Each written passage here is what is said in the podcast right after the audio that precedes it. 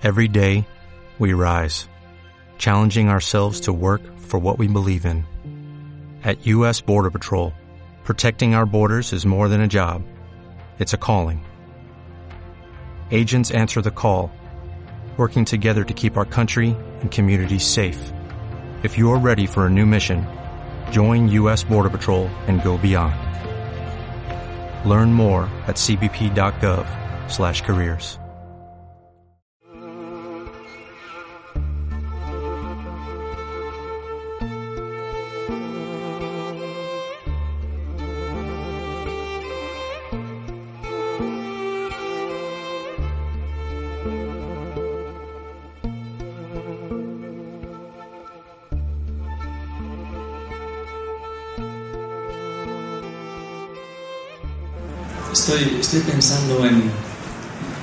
después de esta presentación, el reto que tengo. Un oasis. Soy un oasis en medio de la vorágine. Gracias, Adriana, por tus palabras. Gracias a todos por estar aquí.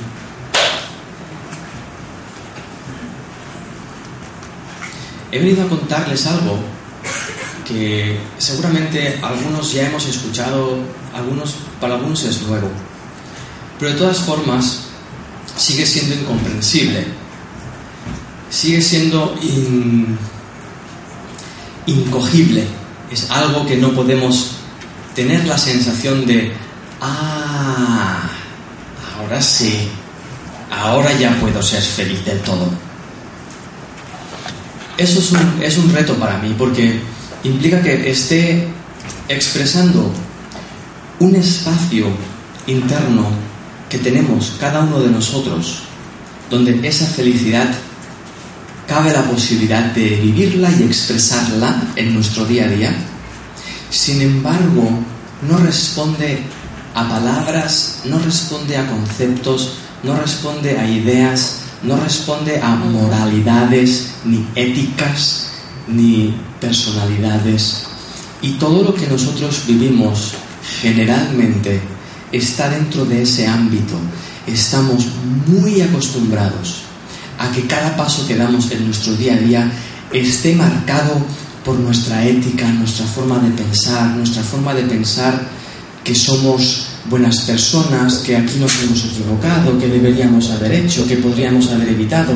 Toda esa forma de pensar que cuando la analizamos de frente descubrimos que en realidad no nos está beneficiando en ningún momento. Hay un punto en mi vida donde yo descubro que dentro de mí se está llevando a cabo una gran batalla. Y es descubrir que hay un espacio que simplemente lo que quiere es ser. Que lo único que quiere es vivir, disfrutar, ser feliz, estar en paz, mirarte a los ojos y sentirme agradecido por estar mirándote, escucharte decirme algo y sentirme en paz por lo que oigo, sin importar qué. Así que había ese espacio intentando expresarse y al mismo tiempo había un espacio de pensamientos, de opiniones, 99% de las cuales no me beneficiaban a mí para nada y al mismo tiempo me alejaban de ese espacio que intentaba expresarse o tomar lugar. Ahí que descubrí una cosa que para mí fue muy curiosa y es que todo lo que yo había vivido hasta ese momento había sido un intento de una parte interna de mí de eclosionar, de derramarse, de explotar, de expresarse. Es eso que los niños usan constantemente y es eso que la gran mayoría de los adultos hemos reprimido por miedo a muchas cosas, desde lo más superficial el miedo a qué dirán, hasta lo más profundo. Si me comporto así, no seré aceptado y me sentiré muy solo. Entonces empecé a descubrir que tenía que empezar a aprender a tomar decisiones a favor de este espacio interno en lugar de decidir escuchar mis opiniones constantemente. Y empecé a descubrir un viaje muy, muy interesante y muy intenso. Un viaje donde cada una de las opiniones que yo tenía me decían, Sergi, esto que yo estoy pensando, yo opinión, esto que yo opino, es lo que es verdad. sígueme, acompáñame, hazme caso, reacciona a lo que te estoy diciendo, sé cómo opino que tienes que ser. Y me di cuenta del gran dolor que escondía detrás de ese gesto, porque me llevaba a reaccionar constantemente en mi vida, constantemente. ¿Se han visto ustedes alguna vez? Quizá no, a mí me ocurre, que en una situación reaccionan. ¿Les ha pasado alguna vez? ¿Sí? ¿Dos personas? Cuatro personas. ¿Alguna más? Bien. Porque estamos hablando de esto, estamos hablando de la intención de expresar algo en lo que yo pueda sentir paz y en hacer otra cosa completamente distinta. La pregunta es, ¿por qué? ¿Por qué estoy reaccionando a tus insultos? ¿Por qué estoy reaccionando a tu comportamiento? ¿Por qué estoy reaccionando a lo que yo pienso que tú deberías hacer y no haces? ¿Por qué estoy haciendo esto? ¿Qué hay en mí que me lleva a reaccionar constantemente ante mis acontecimientos? ¿Qué es lo que ocurre? Y entonces descubrí que tenía miedo. Que tenía miedo a lo que me decían. Que tenía miedo a lo que me hacían. Que tenía miedo de lo que pensaban de mí. Porque tenía miedo de quedarme solo de nuevo. Todo lo que he vivido en mi vida me acompaña y me sigue acompañando a un punto de absoluta soledad. ¿Qué significa esto? Significa que todo lo que estoy viviendo en mi vida me acompaña a que sea consciente por fin, por fin, de que todo lo que yo vivo en mi día a día procede solo de mí. Es decir, que cuando yo te miro a ti, yo no te estoy viendo a ti, lo que yo estoy viendo es lo que yo opino de ti.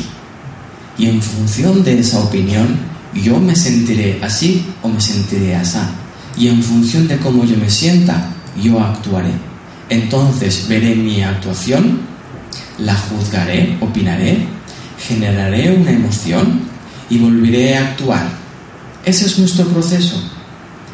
Me di cuenta de que era un perrito de mis propios pensamientos, que cuando mis pensamientos tiraban una pelotita para allá, yo iba corriendo para allá. Cuando la pelotita iba para allá, iba para allá. Y eso ocurría sistemáticamente al despertarme.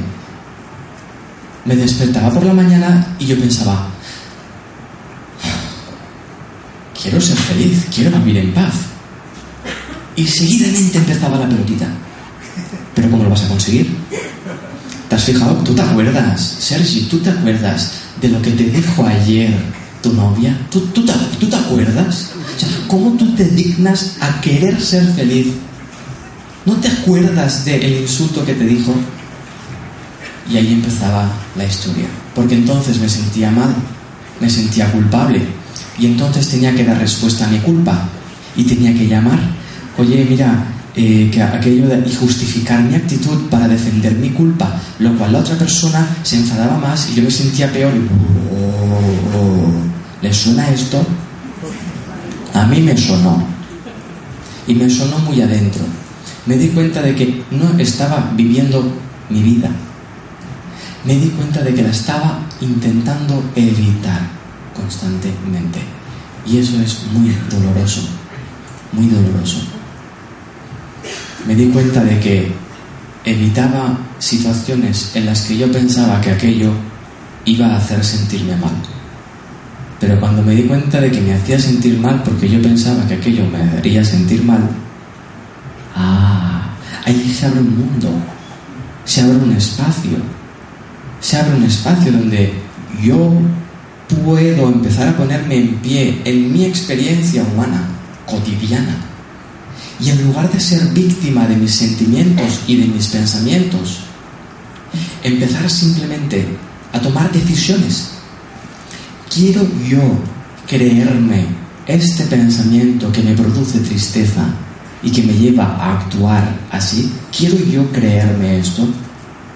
Este espacio de libertad, de contemplación, existe, está a nuestra disposición.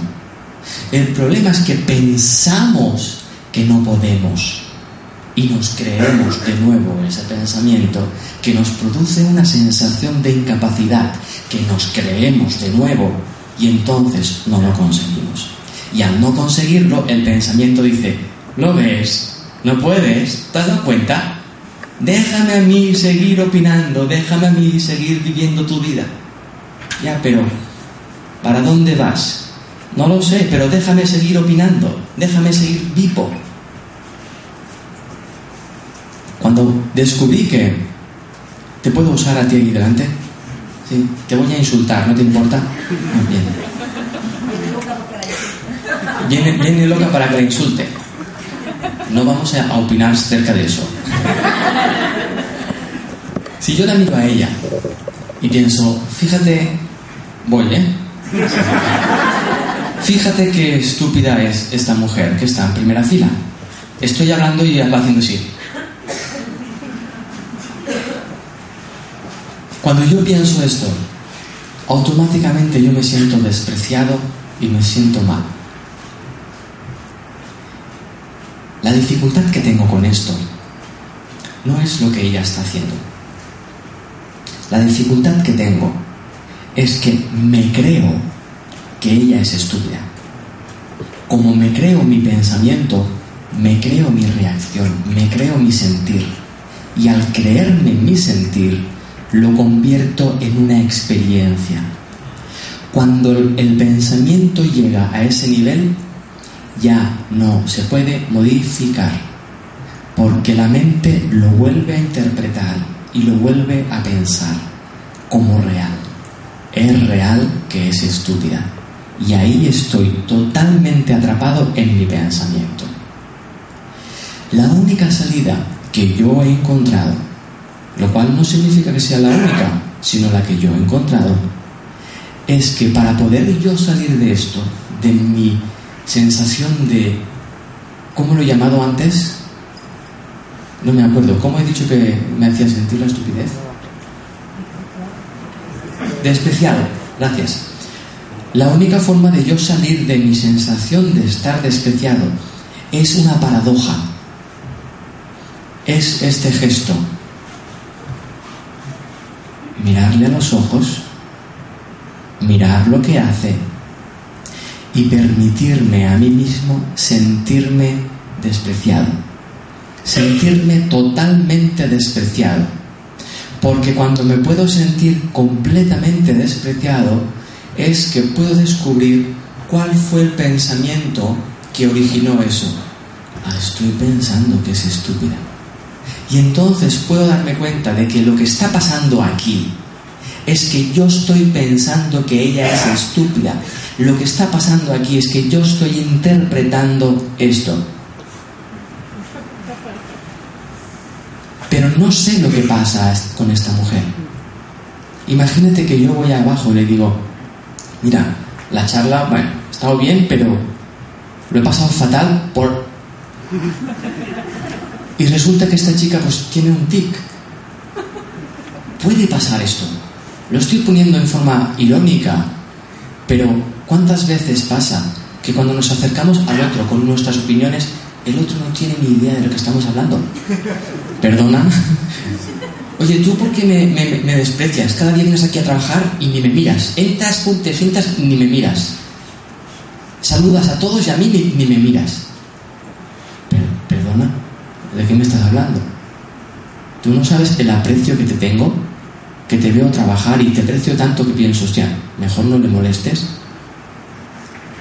Pero es ese espacio de descubrir que todo lo que yo pienso acerca de lo que ocurre es solo una opinión, no es un hecho. me di cuenta de que yo sufría porque convertía mis pensamientos en hechos. Y eso duele mucho. Porque la vida, es decir, el hecho, el gran hecho, la vida, no piensa, no opina. La vida es, la vida ocurre, la vida fluye, no piensa, no opina. Imagínate que tu vida te mirase a ti. Imagínate que tu vida pensase como tú.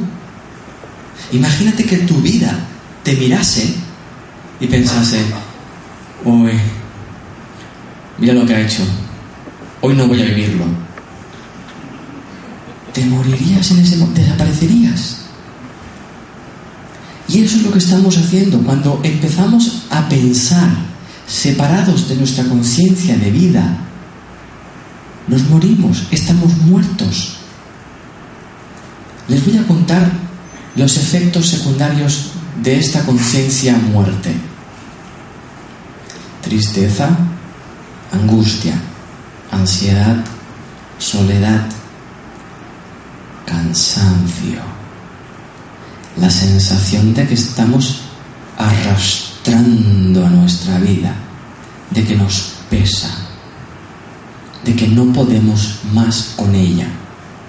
Eso solo ocurre cuando yo estoy desconectado de mi vida. La única forma de que yo pueda sentir que estoy soportando algo es porque no estoy viviéndolo, sino que estoy rechazándolo porque no me gusta, porque yo tengo una opinión mejor.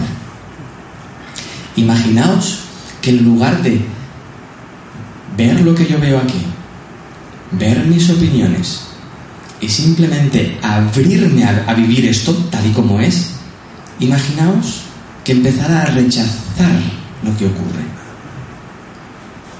La situación sería la misma, exactamente la misma. Sin embargo, yo estaría pasándolo mal. Estaría pasándolo mal. Estaría creyendo que la situación en la que estoy tiene la capacidad de hacerme sentir mal. Y eso es mentira. Cuando uno saca el velo de su mentira y empieza a darse cuenta de esto que hemos explicado, uno ve que nada tiene el poder de hacerte nada, que es la forma en la que tú lo entiendes. Y sí, yo comprendo que nuestras opiniones nos llevan a preguntarnos, ¿y eso es para todas las situaciones? incluido esa, incluido esa. Lo que ocurre es que la mayoría de los seres humanos aún no hemos decidido poder mirar nuestra vida desde nuestro corazón. Entonces es que vemos distintas situaciones y las valoramos de distintas maneras. Esta situación es súper buena, voy a aplicar lo que ha dicho este tío, voy a vivirla. Esta situación no me, gusta, lo que dice este tío no es verdad. yo, yo estoy enfrentándome a distintas situaciones de mi vida y las estoy viendo así, distintas. No me doy cuenta de que toda situación de vida es vida. Si empiezo a darme cuenta de que lo que ocurre no es esto, sino que lo que ocurre es mi vida. Empezaré a darme cuenta de que todo el tiempo está ocurriendo mi vida. Y entonces podré empezar a disfrutar del hecho de que siempre ocurre mi vida. Eso genera un espacio de apertura interno que yo no tengo palabras para describir. Insisto, estamos acostumbrados a opinar acerca de la vida. Y en función de la forma en la que ocurre la vida, la tratamos de una manera o de otra. Nuestra vida, sin embargo, nos trata siempre de la misma manera. Uh, eso sí que es difícil de comprender. ¿Cómo que nuestra vida nos trata siempre de la misma manera? ¿Me está diciendo que me está tratando igual cuando me toca el euromillón que cuando me toca mi suegra? ¿Sí? está haciendo lo mismo, tu vida está haciendo lo mismo contigo.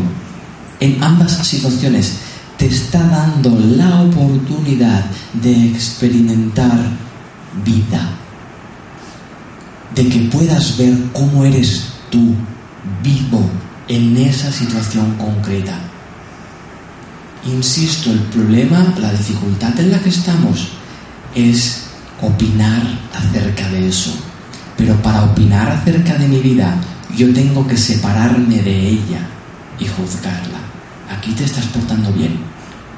Aquí esto no lo vuelvas a hacer, vida. No me vuelva a tocar otra suegra igual.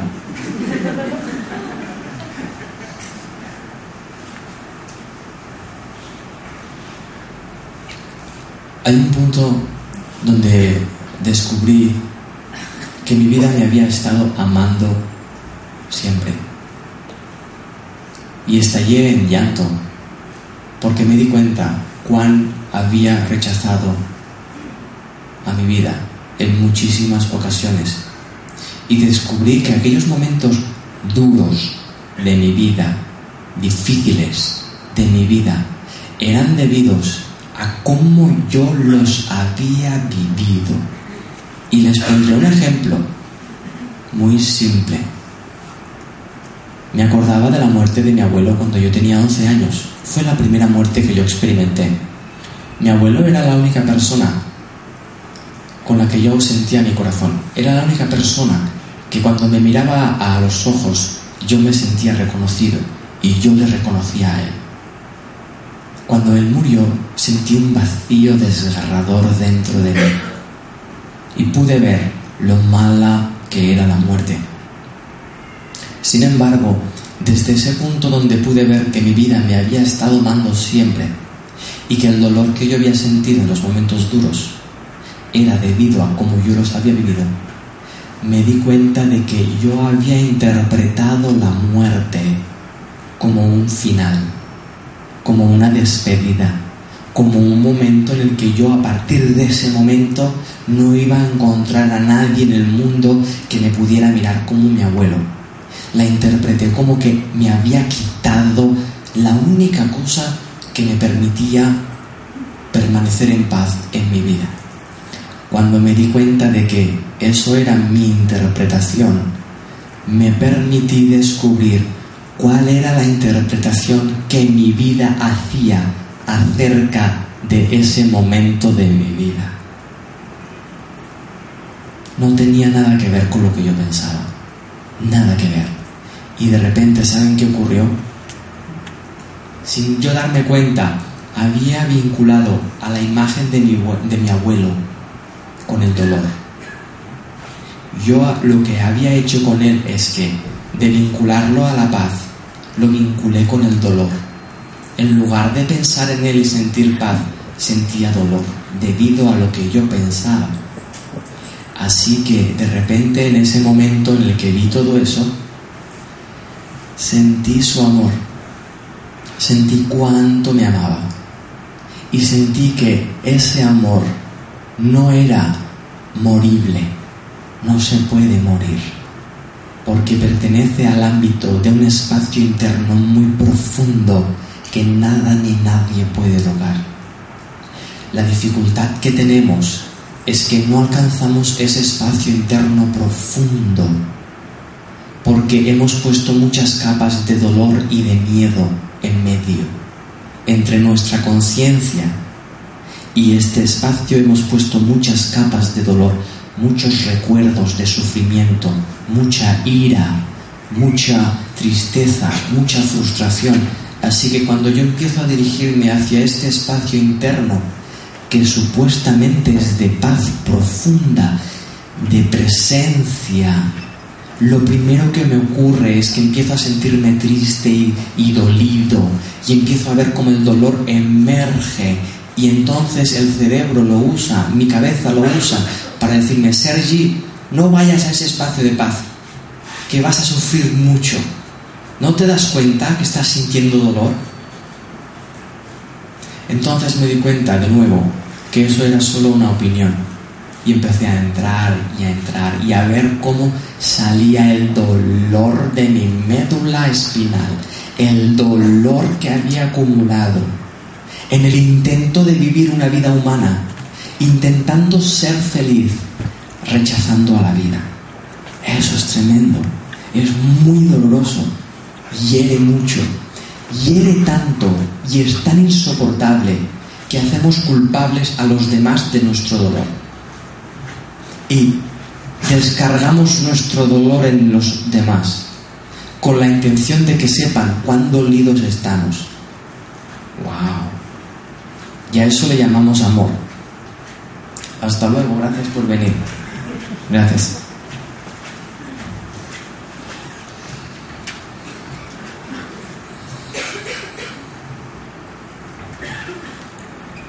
San Juan de la Cruz lo explicaba con una metáfora muy obvia. Le llamaba la noche oscura del alma. Es desgarrador, impresionante. Es el, el espacio, la habitación donde escondemos el dolor más abominable que un ser humano puede experimentar. ¿Saben cuál es? Es el dolor que produce el miedo a vivir una vida en la que te llaman por teléfono y no sabes por qué. Perdón, me he equivocado. El dolor del miedo que produce vivir una vida y no saber por qué la vives. Ese dolor es impresionante. Es tan fuerte que intentamos evitarlo constantemente. Así que creamos sociedades, culturas, ocio, relaciones, formas de pensar, morales, éticas, economías, todo para atenderlo, atender eso, atender eso, en lugar de atender que estoy viviendo una vida y que no sé por qué. Oye, ¿tú sabes por qué está vivo? No. Pero no me importa. Y lo que yo quiero es llegar a final de mes. Ah, vale. Pues sigue andando. Pero cuando yo me paro y me doy cuenta de que yo intento llegar a final de mes y que ese intento lo que es es un intento de sobrevivir y que ese intento de sobrevivir es miedo y que ese miedo se origina en el hecho de que vivo una vida sin sentido porque no sé por qué la vivo entonces descubro qué sentido tiene intentar llegar a fin de mes qué sentido tiene trabajar en lo que trabajo ¿Qué sentido tiene ganar dinero? ¿Qué sentido tiene la relación que tengo? ¿Qué, qué Y empiezo a darme cuenta de que no hay sentido. Tengo que dárselo yo. Y el sentido que yo le doy duele. Si yo tengo una relación con mi pareja y le doy un sentido, por ejemplo, contigo soy muy feliz, ese sentido duele. Porque cada vez que mi pareja se dirige hacia otro contexto, es decir, da un paso en dirección contraria a mí, yo siento el dolor que escondo detrás del sentido que le he dado a mi pareja. Eh, te quiero mucho, eh. Eres libre de hacer lo que quieras, eh. Como por ejemplo quedarte a mi lado siempre.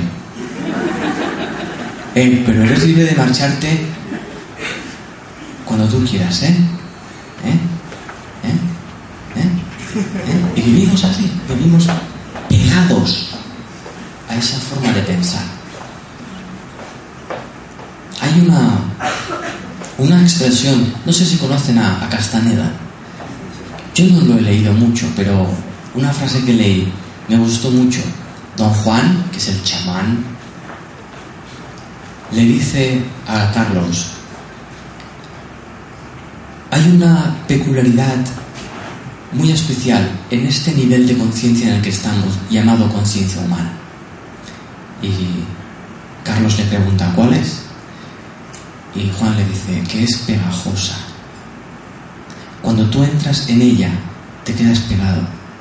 Porque tiene una característica muy, muy, muy, muy, muy especial. Y es que para ser un ser humano, tienes que olvidarte que eres todo lo demás. Para ser ser humano, tienes que creerte que solo eres un ser humano, un trozo de carne bípode sentado en una silla, con un cerebro esponjoso, acumulador de información. Eso no eres eso. Eso no eres. Esa es una de las gestas más interesantes que ocurren en mi, en mi día a día. Es el darme cuenta que lo que piensa mi cerebro que soy no es verdad. Sin embargo, mi atención, mi atención está totalmente atenta a lo que el cerebro me dice. ¿Saben de dónde viene esto? Eso viene de hace muchísimo, muchísimo tiempo, cuando nosotros necesitábamos la interpretación del cerebro para que nos protegiera, para que protegiera la especie, para que nos protegiera de los mamuts. Pero no hay mamuts hoy en día. No hay tigres dientes de sable. Bueno, alguno hace así como diciendo, mi jefe tiene una pinta de mamut con, dientes de sable que es demasiado. Pero observa cómo hemos convertido, hemos convertido situaciones cotidianas de nuestra vida en constantes peligros y amenazas. Fijaos esta, la más absurda. Cojo el móvil, abro, no me ha llamado. La madre que la dice, no me ha llamado. Y esa situación pasa a ser una situación de peligro, porque me, tenía que haber llamado. Porque mi relación depende de esa llamada para yo. Sí, sí eso, es, eso es mentira. Esa situación no amenaza nada. Es solo una situación de aprendizaje, una situación de vida, una situación vivible que está a tu disposición para que la vivas. Pero ¿qué hacemos? La rechazamos. Me cago la hostia. No más escrito y te dije que me escribieras. Y la otra persona que se ha quedado sin batería por un momento, que está sufriendo porque te quería escribir, está contenta de haber conseguido batería. Hostia, ya tengo batería, ya ya he escrito la madre que te parió. Y como opina sobre eso, experimenta los efectos de la opinión y con lo que escribe, me cago en tu madre, tú no sé qué. Eso no tiene sentido. Porque yo quería escribirte cuánto te quiero en cuanto tuviera batería. Pero como lo que hago es no lo que quiero, sino lo que interpreto que está pasando, no puedo respirar. Fíjate, está sufriendo. Me ha escrito esto porque está sufriendo. Vale. Yo puedo ver mi opinión, ah, pero no tengo por qué ser esclavo de ella si me doy cuenta de que mi opinión también proviene de mi miedo.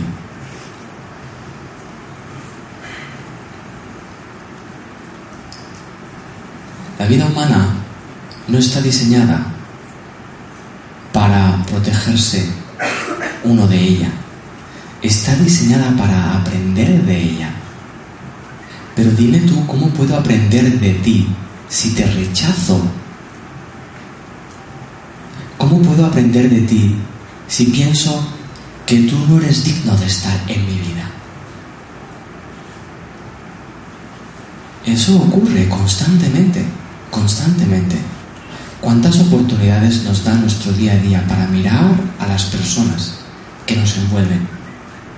Algunas que nos aman, otras que nos aman y no lo saben y nos insultan, pero están ahí. ¿Cuántas oportunidades tenemos de poder tener ese contacto con esa mirada y poder fundirnos? Pero para poder fundirnos tenemos que aceptar lo que sentimos permitirlo y permitir que se mueva sin ser esclavos de ello. ¿Qué sentido tiene que yo sea esclavo de lo que siento? ¿Qué sentido tiene que mis emociones sean más poderosas que yo? ¿Tiene sentido esto? ¿Cómo puede ser que mi miedo sea más fuerte que yo? Si yo soy quien está sintiendo al miedo, ¿Cómo es posible que mi miedo tenga más fuerza que yo? ¿De dónde viene esa fuerza que tiene el miedo? De mí. ¿Y quién se la está dando? Yo. La pregunta es, ¿Cuándo voy a decidir abrirme a vivir mi vida sin importar lo que ocurre en ella?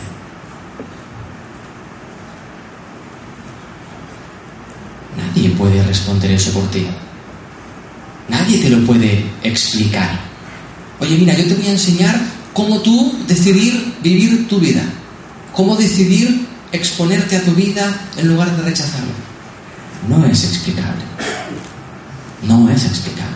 Yo soy muy consciente en estos encuentros de que no te estoy diciendo nada que te sirva para nada. No estoy diciendo nada que te vaya a servir. Soy consciente, porque soy consciente de que nadie me puede decir a mí algo que me sirva, a no ser que yo decida vivirlo. Entonces sí me sirve. ¿Tiene sentido esto? Si tú me explicas X cosa y yo no estoy decidiendo vivir mi vida, como mucho interpretaré lo que me dices. ¿Cuántas veces hemos intentado con nuestras parejas que nos comprendan? Con nuestros amigos que nos comprendan, nuestros compañeros de trabajo que nos comprendan, el tipo que ha subido el autobús y se ha colado que nos comprenda.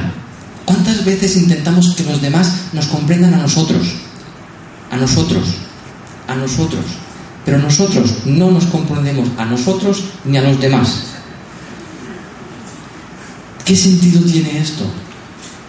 Para mí no lo tiene. Entonces es cuando empieza a ser divertido, cuando la vida pasa de esa noche oscura del alma a ser un campo abierto, completamente abierto, listo para asimilar cualquier semilla que tú quieras ofrecer, para nutrirla y devolverte el fruto de eso. Por ejemplo, en las relaciones. Tuve que decidir dejar de relacionarme con los demás tal y como me había relacionado toda mi vida, tal y como yo había aprendido de mis padres, de mi colegio, de mis maestros, de mis amigos. Pararme un momento y decir, a ver, la forma en la que yo me estoy relacionando con los demás me lleva a sentir plenitud, felicidad y paz. No, mayormente no. Y cuando lo siento me lleva a sentir miedo a perderlos. Ah, tampoco es felicidad, no, es miedo a perderlos. Ah, vale, entonces no me sirve y esta es la clave de lo que estamos viendo. ¿Estoy dispuesto yo a ver que la forma en la que pienso y funciono en mi vida no me sirve? Y entonces nos entra un pánico tremendo, porque si no nos sirve esta forma, ¿qué forma nos va a servir? Y como no conocemos otra, ¡ah! más vale malo conocido que bueno por conocer. ¿Les suena eso? Es tremendo. ¿Quién nos dijo eso? La cuestión es quién se está creyendo eso. Es muy, muy, muy interesante poder ver esto de frente.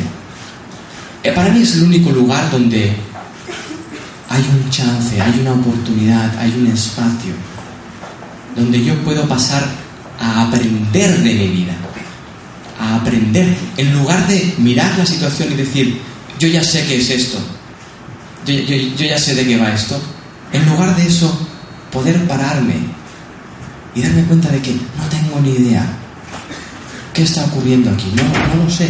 Es la primera vez que estoy en este instante. Nunca he estado en este instante antes, por lo tanto no sé qué es esto. Tengo que aprenderlo. ¿Puedo descubrirlo? Esa es mi disposición.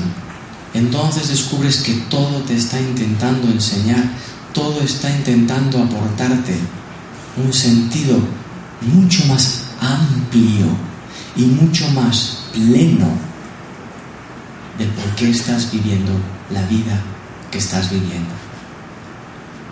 Mucha gente se piensa que yo eh, soy muy feliz y que no siento miedo y que bla, bla, bla. Es mentira. Yo siento miedo. Yo siento dudas. Cada día. En muchas ocasiones siento sufrimiento. Lo único que ocurre es que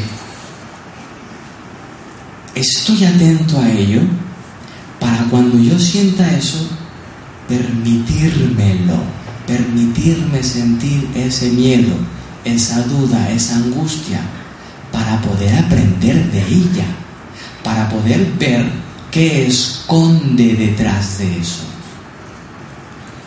¿Saben qué esconde detrás de cada emoción que yo siento? Paz. Siempre hay paz. Me encuentro con muchas personas a lo largo de cada semana que lo que buscan, lo que buscan es paz y creen que no sienten paz debido a lo que sienten, a la rabia, la tristeza, al miedo, bla, bla, bla, bla. Pero es apasionante para mí porque la gente que viene a pedir mi ayuda son mis maestros, porque me enseñan que detrás de eso siempre hay paz, siempre hay paz, siempre hay paz, pero para encontrarla, paradoja, tengo que dirigirme hacia aquella emoción que no me gusta, aquella emoción que yo creo que me está sacando la paz, tengo que dirigirme hacia ella. ¿Para qué? Para cruzarla y ver qué hay detrás.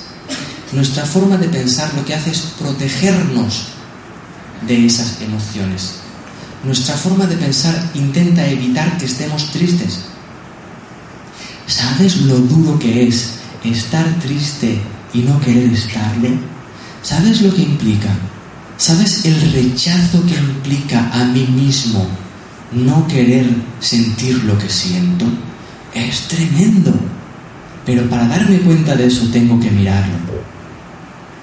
Hace unos meses me encontré con una mujer que hacía pocas horas había sido maltratada físicamente por su pareja.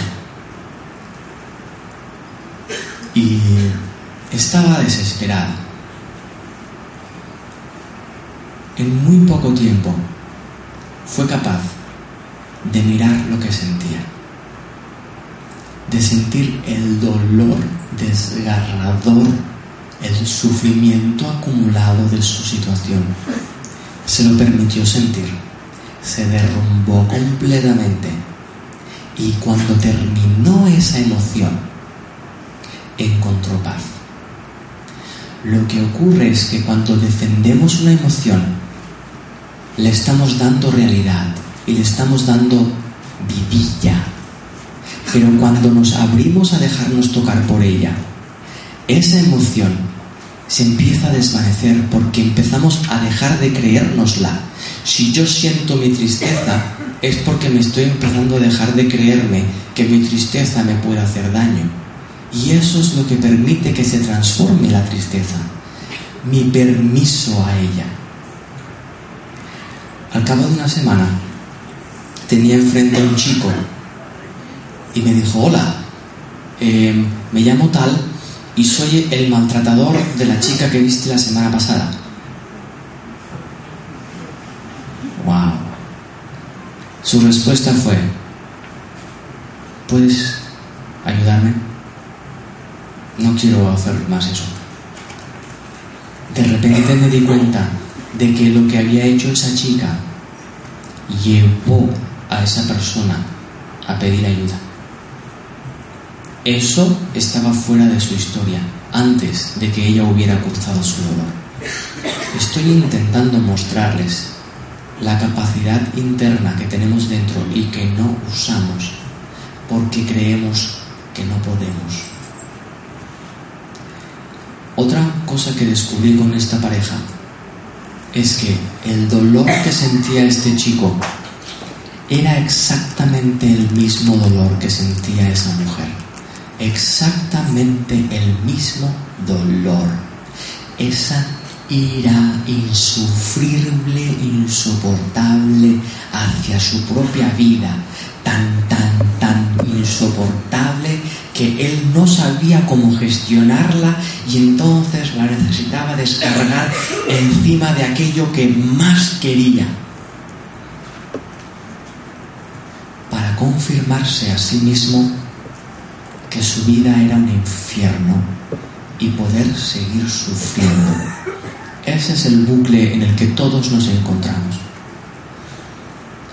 Pero que por suerte, por llamarlo de alguna forma, la capacidad de salir de ello siempre está a nuestra mano. Nuestra cabeza nos dirá, de todos menos de mí, porque mira cuál es mi situación. Y mira, en esta situación no puedo salir. ¿Lo has visto? No puedo salir. ¿Lo has visto? No puedo. Pero eso es una interpretación de nuevo. Cuando yo les veo aquí sentados mirándome, yo me pregunto, ¿qué escondes tú ahí dentro que aún no has puesto en juego en tu vida? ¿Qué escondes tú ahí dentro que cuando tú pones en juego en tu vida te transforma completamente y transforma la vida de los demás? ¿Qué es aquello que escondes ahí dentro? Que por creerte que eres vergonzoso, o creerte que te han educado así, o creerte que por tu contexto familiar, o por creerte que no lo puedes llevar a, a, realizar. ¿Qué es eso que escondes? Todo el mundo lleva algo dentro que es genuino, auténtico, increíble, y lo escondemos. ¿Por qué? Todo el mundo lleva eso dentro. Lo sé, lo puedo ver, porque lo puedo ver también en mí. Es esa sensación interna de que nos dice que algún día algo pasará en mi vida que seré feliz. Ese, esa cosa que pasará, esa cosa que pasará en tu vida, eres tú. Pero tú no estás pasando en tu vida. Tú la estás evitando mayormente. Estás tratando de que sea mejor tu vida en lugar de simplemente tener lugar en ella. Estas dos semanas he estado mirando a Beethoven. Me permitiré llamarle mi amigo Beethoven. Este tipo llevó la música al máximo exponente de su época. Y cuando se dio cuenta de que lo que tenía dentro no podía ser expresado dentro del contexto musical de la época, se inventó su propio contexto. Transformó la música del clasicismo al romanticismo. Él fue la, la bisagra en la que el lenguaje musical dio un salto. Las últimas obras que él compone están escritas desde ese espacio. ¿Saben qué ocurre cuando uno da ese paso y que por eso nos da miedo hacerlo? Uno descubre de que no es comprendido. Nadie te comprende. Porque lo que acabas de poner en juego es nuevo, es genuino, es pura creatividad, es pura creatividad. Es algo que todo, solo tú comprendes, solo tú sabes qué es. Y otra cosa más, la soledad del rechazo de aquellos que sienten miedo de no comprender. Recuerdo cuando él toca, él dirige eh, La Gran Fuga, que es una de sus obras últimas, es un cuarteto de cuerda. La gente se levanta y se va. Se va. No pudieron soportar experimentar una obra que estaba cambiando el lenguaje musical, lo estaba elevando a otro lugar. No lo soportaron. Así que es lógico, es muy lógico, que si tú empiezas a descubrir desde tu contexto, desde tu contexto, algo que te transforma a ti y transforma todo tu contexto, es lógico que ocurra esto. Pero lo que también me di cuenta es que duele mucho más no hacerlo. Duele mucho más escondernos de ese dolor. Tengo un amigo que se llama... No me acuerdo de su nombre. Me suele pasar. Da igual. Es psicólogo y acompaña a los familiares que tienen un familiar que se está muriendo. Les acompaña para que puedan acompañar conscientemente a ese familiar. Y en una charla explicaba una cosa. Nos decía, ¿saben? Hay dos tipos de gente que muere. La gente que muere en paz y la gente que no muere en paz. ¿Saben cuál es la diferencia entre ellos? La gente que muere en paz siente que ha vivido su vida. La gente que no muere en paz siente que se ha dejado de vivir alguna cosa en su vida. ¿Qué no estás viviendo en tu vida?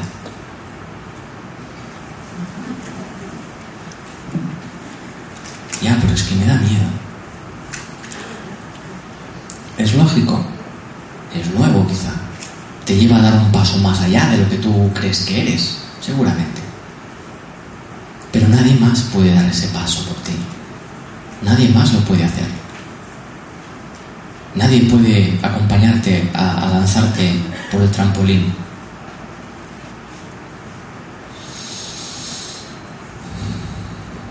Parece que le estoy dando un sermón. no es esa mi intención. ¿Estamos todos bien?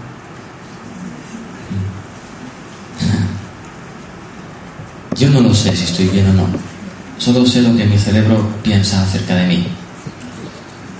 Pero, insisto, voy a hacerlo como ejemplo. Justo detrás de lo que mi cerebro me dice, de si estoy bien o estoy mal, está el estar. Está el ser. Está el estar presente aquí. Solo desde ese espacio es que yo puedo vivir esto que está ocurriendo aquí. ¿Es lo que ocurre aquí es bueno? ¿Es malo? ¿Está bien? ¿Podría ser mejor? ¿Podría haber ido peor? No lo sé ni me interesa. Lo único que me interesa es poder vivirlo. Y para vivirlo tengo que estar presente, sintiendo todo lo que siento, sin miedo a sentirlo, incluso sin miedo a sentir mi miedo.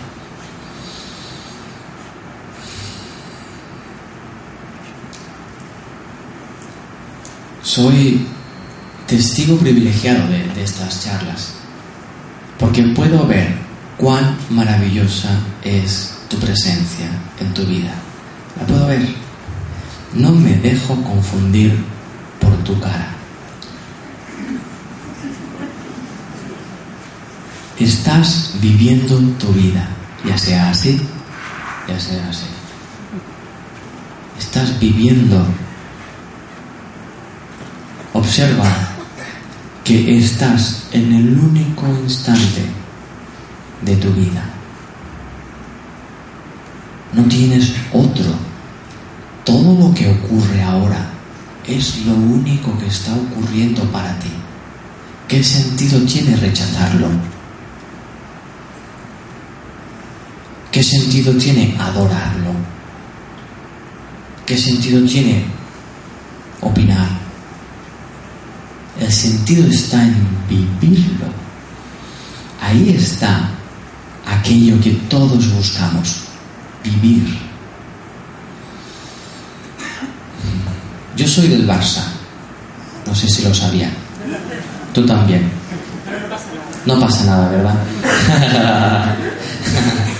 Nos metieron una paliza que flipamos. Pero mi pregunta mientras veía gol, gol, gol, gol, mi pregunta era, ¿vas a vivir esto o lo vas a rechazar? ¿Vas a abrirte a la experiencia de sentir lo que sientes? ¿Vas a culpar a un partido de fútbol de lo que tú sientes? Y ahí es donde yo tengo la responsabilidad de decidir sí o no, en función de lo que yo quiera. ¿Quiero sufrir de ser del Barça? ¿O quiero ser libre de ser del Barça? ¿Puedo ir hoy a ver el partido Borussia Dortmund Real Madrid y sentirme del Madrid? ¿Puedo? Mi cerebro me dirá, no, mi cerebro me dirá, es lo último que puedes hacer. Mi cerebro me dirá, tú perteneces a esta creencia.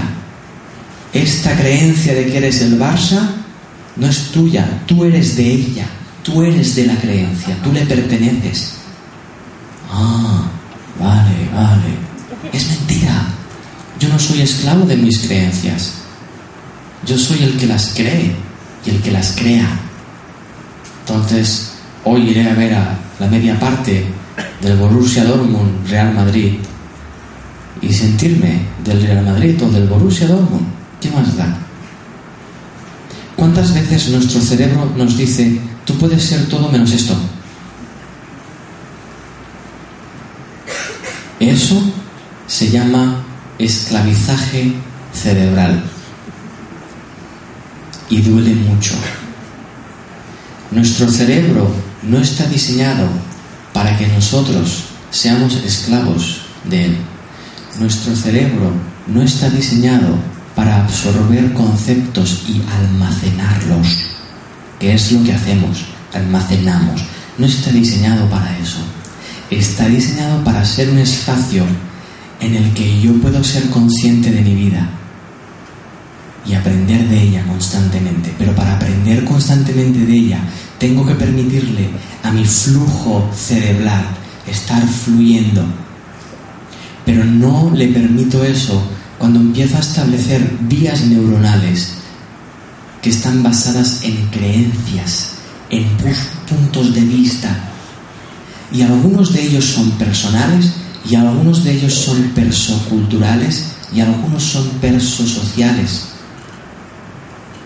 Los católicos pensamos esto, los musulmanes eso otro, tenemos esta creencia, son vías neuronales. La pregunta es, ¿estoy dispuesto a no ser víctima de mis creencias, sino a ser responsable de ellas?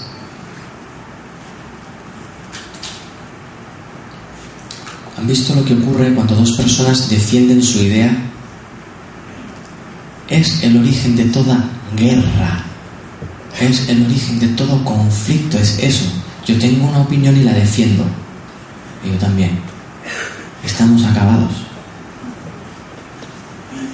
¿Se imaginan? Esa imagen a mí me gusta mucho. ¿Se imaginan al presidente del gobierno y al líder de la oposición sentarse en una mesa, mirarse a los ojos, estando dispuestos a soltar sus creencias? Saldrían en paz y todo de esa reunión. ¿Se imaginan un presidente gobernando desde la paz con un líder de la oposición que le apoya en la paz? Yo sí me lo imagino. Mi cerebro me decía que no era imaginable. Pero decidí no creerme más aquellos pensamientos que a mí me dolían. ¿Pueden ver esto? que yo pienso pensamientos que me duelen a mí, ¿con, qué intención? ¿Con qué intención yo pienso cosas que me duelen a mí? Volvemos a la persona de aquí abajo. Cuando yo pienso que es estúpida, me está doliendo. ¿Por qué pienso algo que me duele a mí? El cerebro me dirá, porque no lo ves, si es que es estúpida. Pero ese pensamiento vuelve a dolerme. Y a eso es lo que estamos mirando.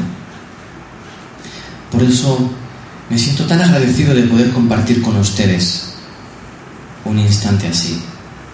Porque sé que a donde estamos apuntando es a una posibilidad de libertad personal. Una posibilidad de libertad personal. Eso es lo que estamos mirando. Mi pregunta es, ¿cómo es que tú lo consigues? ¿Cómo lo haces tú? porque yo no te lo puedo enseñar. Yo no te puedo decir cómo. Si te puedo decir cómo fue para mí. Eso es lo que escondes ahí dentro. Dentro de ti escondes la forma en la que tú puedes alcanzar a vivir tu vida plenamente, a no tenerle más miedo. Me di cuenta de que no necesitaba protegerme de mi vida ¿Saben el alivio que supone eso? ¿Saben lo que significa que pueda estar en mi vida sin sentir la necesidad de protegerme de ella, sin sentir la necesidad de protegerme de que ocurran ciertas cosas. Solo desde ese espacio es que yo aprendo a vivir la vida. Solo es desde ese espacio que me di cuenta de que no tenía ni idea de lo que era la vida.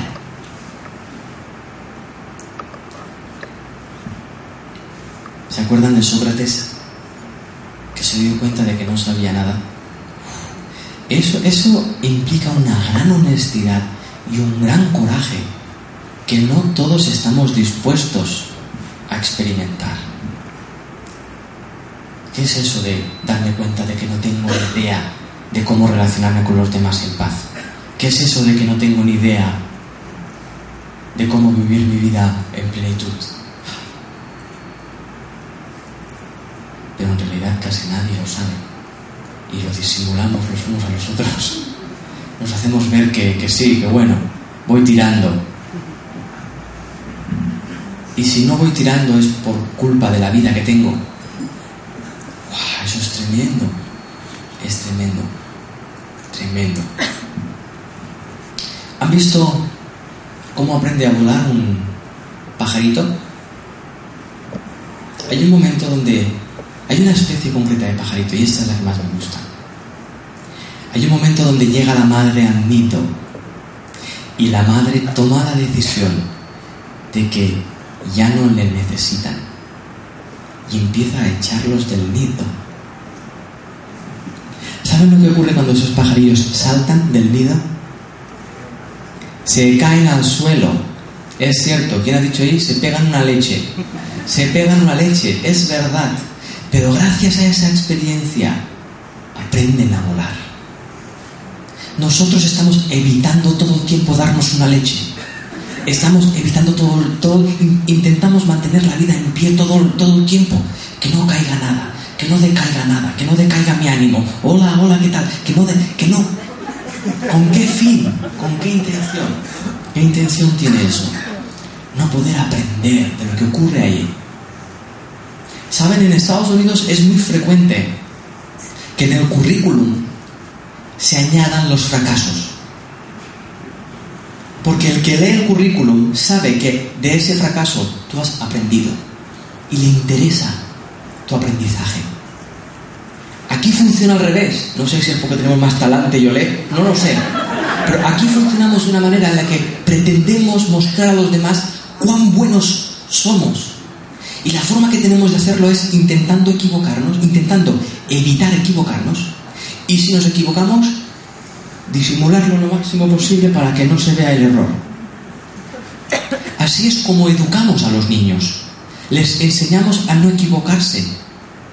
¿Qué sentido tiene esto? ¿Cuánto he aprendido yo de cada vez que he intentado amar a alguien y en lugar de eso le he hecho daño? ¿Cuántas veces me he equivocado y he podido descubrir eso? Hay un momento, y permítanme, y ahí yo empiezo a apasionarme, porque hay mucha pasión en estas ideas. Picasso. Picasso aprende exactamente igual que Beethoven a, a, dibujar, a pintar, aprende sus artes de su época. Y llega un momento donde se siente insatisfecho con eso que produce, porque lo que está produciendo no es Picasso, es Picasso dentro de un contexto. Es el Picasso reproduciendo la forma en la que se pinta en aquella época. Pero hay un momento donde Picasso hace... Mira. Y empieza a descubrir otro tipo de pintura tridimensional, otro tipo de pintura sin tener que ver nada con ese estilo. Empieza a ser Picasso, sin miedo a equivocarse. Me decía un amigo mío que bajo un estudio de Picasso se dice que Picasso es el pintor que conseguía con más destreza darle la intencionalidad que quería a su trazo. Y eso solo se ocurre sin miedo a que el trazo te salga mal. Cuando los niños pequeños dibujan y pintan, están apasionados. Su papel en blanco, su lápiz, su rotulador.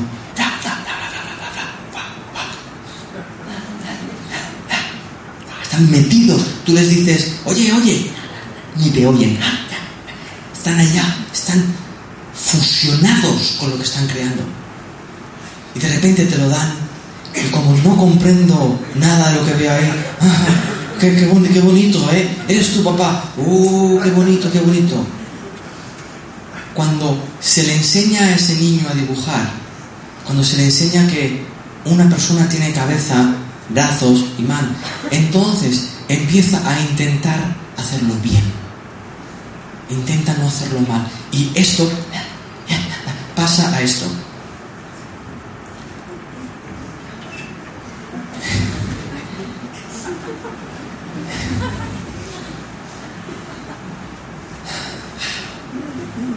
Pasa a ser un, mira, qué bonito lo he hecho, apruébame, dime que lo estoy haciendo bien, hazme sentir bien, porque al dibujarlo no he sentido la pasión de dibujarlo, hazme sentir bien tú ahora.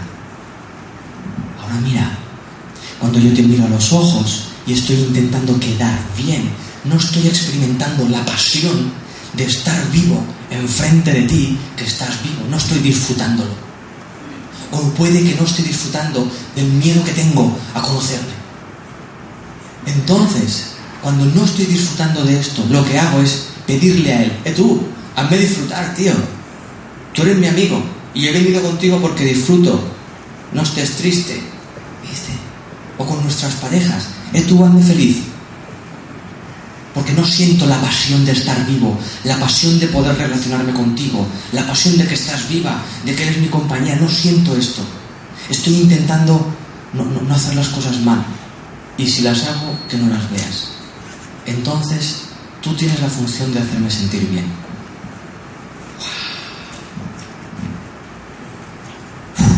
¿Saben lo que cansa esto? Porque cada instante es un lienzo en blanco. ¿Cómo? la vergüenza. La vergüenza. Miedo. Muy potente. Muy potente. ¿Tú te puedes imaginar la vergüenza que yo siento cuando subo aquí arriba? Yo soy un tipo de personalidad que contiene eso, contiene mucha vergüenza. Pero me di cuenta un día de que mi vergüenza no me permitía sentirme desvergonzado. Entonces pensé, oye, ¿por qué no te vienes conmigo a las charlas? Así que lo que hago cuando yo me siento aquí, me siento y me paro un instante antes de hablar. A veces son dos segundos a veces son cinco minutos. Es el momento que yo dedico antes de abrir la boca a ser consciente de lo que estoy sintiendo, permitirlo, a abrazarlo, a aceptarlo y a respetarlo. Porque eso que siento, sea lo que sea, no tiene la capacidad de evitar que yo te pueda mirar a los ojos y te diga gracias por estar aquí. Es simple, es muy simple pero lo hemos complicado mucho, porque pretendemos muchas cosas que no tienen nada que ver con la vida. Pretendemos muchas cosas que no tienen nada que ver con la vida.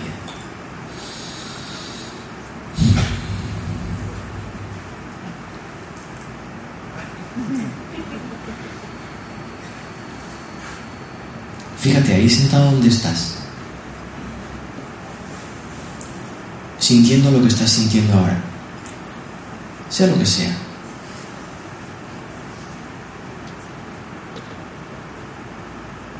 Pensando lo que estás pensando ahora. Eso es todo lo que tienes en tu vida, porque es lo que estás sintiendo ahora, en tu presente, en el único momento que ocurre tu vida. ¿Por qué menospreciarlo? ¿Por qué rechazarlo? ¿Por qué intentar huir de ello? ¿Por qué intentar mejorarlo? ¿Por qué intentar disimularlo? ¿Por qué?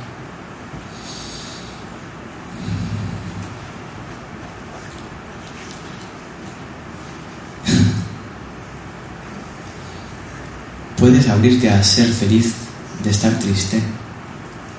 Esto es una locura para nuestra forma de pensar, pero es posible.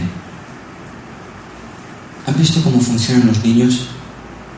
Están felices. Están felices de enfadarme contigo porque me has colgado la pelota en el patio del vecino. Pero ¿sabes qué pasa? Que como ahora me apetece divertirme y jugar a la videoconsola, decido desenfadarme y pedirte si te quieres venir conmigo a jugar a la videoconsola. Eso los adultos no lo hacemos. Porque nos aferramos a nuestros pensamientos, los cristalizamos, los convertimos en hechos. Tú me has colgado la pelota. Y me apetece ir a jugar a la videoconsola contigo, pero me, me voy a joder. Porque tú me has colgado la pelota. Y para que te sientas cuán enfadado estoy, me voy a joder y no voy a jugar a la videoconsola. Vas a ver tú. Como aquí yo, ya verás. Y no nos damos cuenta de lo que nos estamos haciendo a nosotros mismos. Ahora observen, y con esto vamos terminando. Observa una persona con la que estés en conflicto en tu vida. Una. Una. Una. Y observa cuánto tiempo llevas con ese conflicto. Observa ese conflicto cuando lo miras. Duele. Pero observa cuando te dirige, mira ese conflicto, a esa persona en la que estás en conflicto. Lo que hiciste fue mirar a tu cabeza. Miraste a tu cabeza y lo que encontraste fue un recuerdo, no a esa persona, no al conflicto. Viste un recuerdo y ¿sabes dónde está ese recuerdo? En tu cabeza. Estás en conflicto con tu propia cabeza. Estás en conflicto con tu propio recuerdo. ¿Por qué no decidir soltarlo? Esa es mi propuesta. La pregunta ¿cómo? Yo no la tengo la respuesta. La, respuesta a la pregunta ¿cómo? la descubres tú cuando miras esa creencia, ese conflicto, esa idea y te dices a ti mismo, esto que estoy viendo es un recuerdo que yo almaceno en mi cabeza y que me duele. ¿Estoy dispuesto a abrirme a soltarlo? Sí, pues bien, decido soltarlo. No, pues bien, lo vuelvo a mirar. ¿Realmente a mí me sirve pensar esto de esa persona y del conflicto? ¿Realmente me siento en paz? No. ¿Estoy dispuesto a soltar mi punto de vista acerca de esto? Sí, adelante. No, lo vuelvo a mirar. Y lo vuelvo a mirar y lo vuelvo a mirar hasta que hay un momento donde lo veo tan estúpido, tan inútil, que se desvanece por sí mismo. ¿Cuánto tiempo va a llevarte eso? ¿Un segundo? ¿Diez años? No importa. Pero ¿qué sentido tiene retenerlo 40 años en tu cabeza? Gracias a todos por estar aquí. Gracias a Adriana. Silvina. ¿Saben por qué estoy aquí charlando? Me acuerdo de la, de, la historia. Una chica que se llama Andrea vive en Gran Bretaña, en Inglaterra, ¿en dónde? En Londres, y de repente se encuentra con un vídeo de un tipo que le pasa a su hermana que vive en Almería, que se llama Silvina, y esta chica le pasa a otra chica que se llama Adriana y que deciden traer a este tipo. ¿Qué quiero decir con esto? Quiero decir que hay unos hilos, hay un flujo de, de acontecimientos que se mueven más allá de lo que nosotros vemos y dan un sentido de plenitud a nuestra vida. Para poder verlos, yo tengo que dejar de estar mirando solo a lo que yo opino. Termino con esto. Cuando opinábamos que la Tierra era plana, el horizonte era plano, todo era plano, todo era plano. Ahora que sabemos que es esférica, cuando miramos el horizonte, intuimos vemos que no es plana. Yo no puedo ver que tengo enfrente si estoy aferrándome a mi creencia. El problema no es que crea que es plana, el problema no es la creencia. El problema es que me creo que eso es la única creencia que es verdad. Por eso me enfado contigo. Y no tiene más sentido para mí. Muchas gracias a todos por estar aquí. Que disfruten mucho de sus vidas. Gracias.